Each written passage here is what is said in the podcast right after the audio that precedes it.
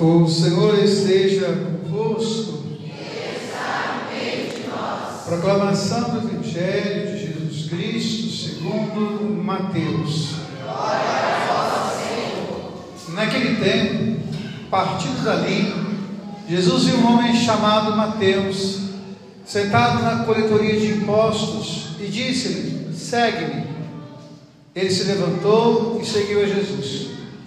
Enquanto Jesus estava à mesa em casa de Mateus, vieram muitos cobradores de impostos e pecadores, sentaram-se à mesa com Jesus e seus discípulos. Alguns fariseus viram isso e perguntaram aos discípulos: Por que vosso mestre come com os cobradores de impostos e pecadores? Jesus ouviu a pergunta e respondeu: Aqueles que têm saúde não precisam de médico, mas sim os doentes. Aprendei, pois, o que significa quero misericórdia e não sacrifício. De fato, eu não vim para chamar os justos, mas os pecadores. Palavra da salvação. Que a palavra do Santo Evangelho nos conduza à vida eterna. Minha irmã e meu irmão, sempre no início da Santa Missa tem uma oração que nós chamamos na liturgia de oração da coleta, que é a oração que abre a palavra de Deus. E a oração hoje, ela nos fala da inspiração divina. E quando eu penso na inspiração divina, eu me lembro logo de São Francisco de Assis. Tudo que Francisco de Assis fez na sua vida foi pautado na inspiração divina. Ele diz o que? Deus sopra em mim. O vento que me sustenta é por causa da graça de Deus. Por isso, a inspiração divina. Hoje, quando nós pedimos a inspiração divina, nós pedimos para quê? Para que a unção de Deus esteja em nossa vida. Para que o amor de Deus esteja em nós. Esse é o grande convite que a celebração de hoje nos faz. Que a nossa vida seja sempre pautada na inspiração divina. Depois nós temos a leitura do profeta Oséias, onde ele encerra a leitura, ou a sua palavra, com duas expressões: Eu quero o amor e não sacrifício.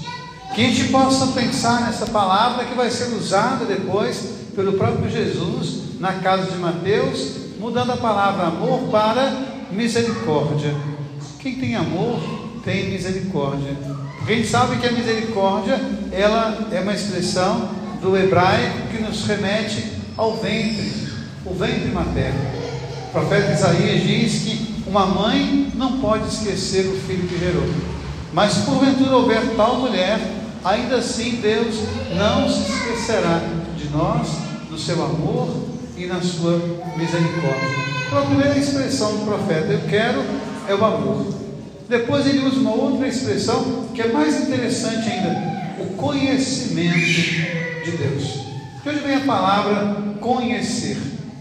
Você dividir a palavra conhecer, você vai entender que conhecer é ser com, não é isso? Ser com o outro.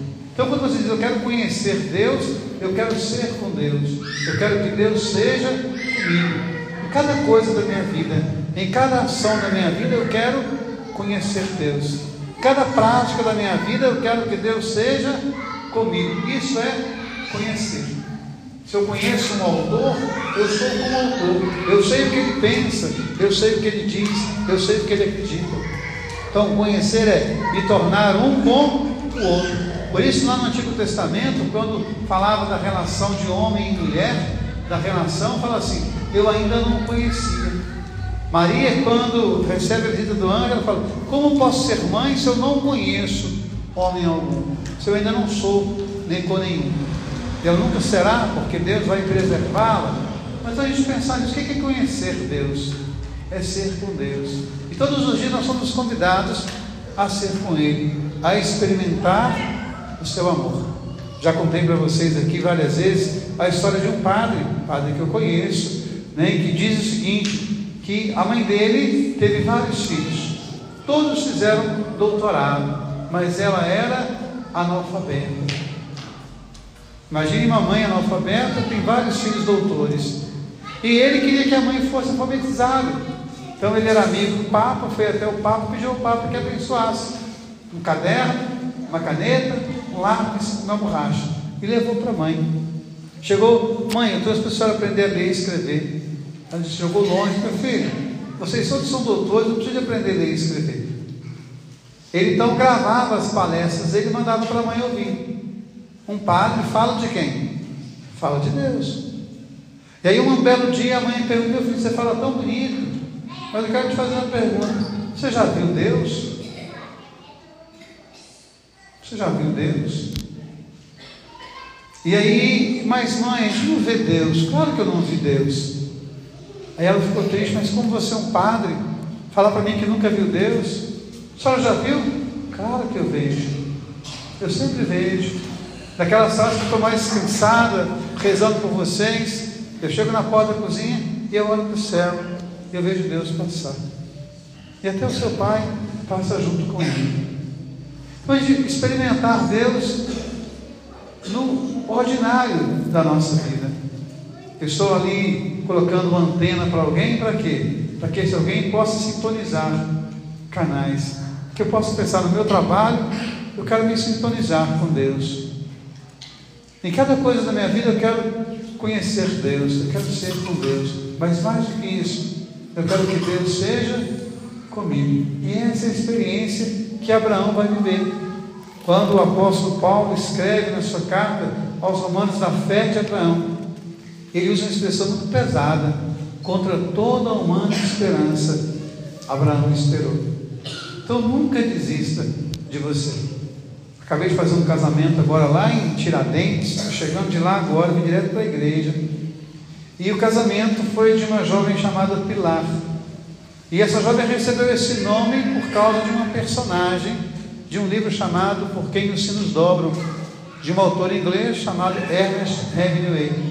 E ele começa o livro com essa frase: A morte de qualquer homem me diminui porque eu faço parte do gênero humano. Nunca perguntes por quem os sinos dobram, eles dobram por ti. Então guarde isso, conheça Deus, tenha intimidade com Ele, abra o seu coração ao amor e guarde sempre que os sinos dobram por ti. Jesus morreu por ti. Então, naquelas horas difíceis da vida, nas angústias, os sinos dobram por ti. O Cristo morre por ti. Então, essa é a esperança de Abraão. Contra toda humana esperança, ele esperou. Ele creu em Deus. Que nós possamos conhecer, que nós possamos crer, que nós possamos amar. E a liturgia de hoje termina com esse Evangelho de Mateus que fala da vocação de Mateus. É interessante porque Mateus tinha tudo organizado na sua vida.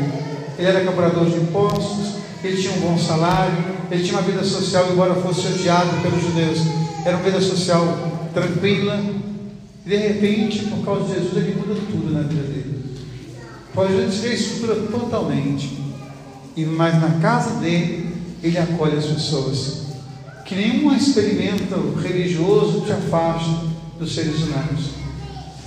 Porque quando você se encontra com o ser humano, você se torna mais presente de Deus.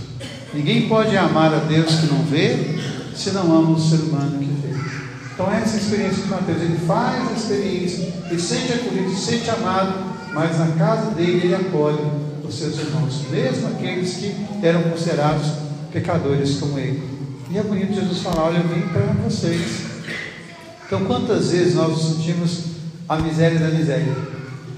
Enquanto nós sentimos muitas vezes o cocô do carrapato do cavalo, mas que a gente possa lembrar sempre: os sinos dobram por ti, o Cristo se entrega por ti. Conheça, ame.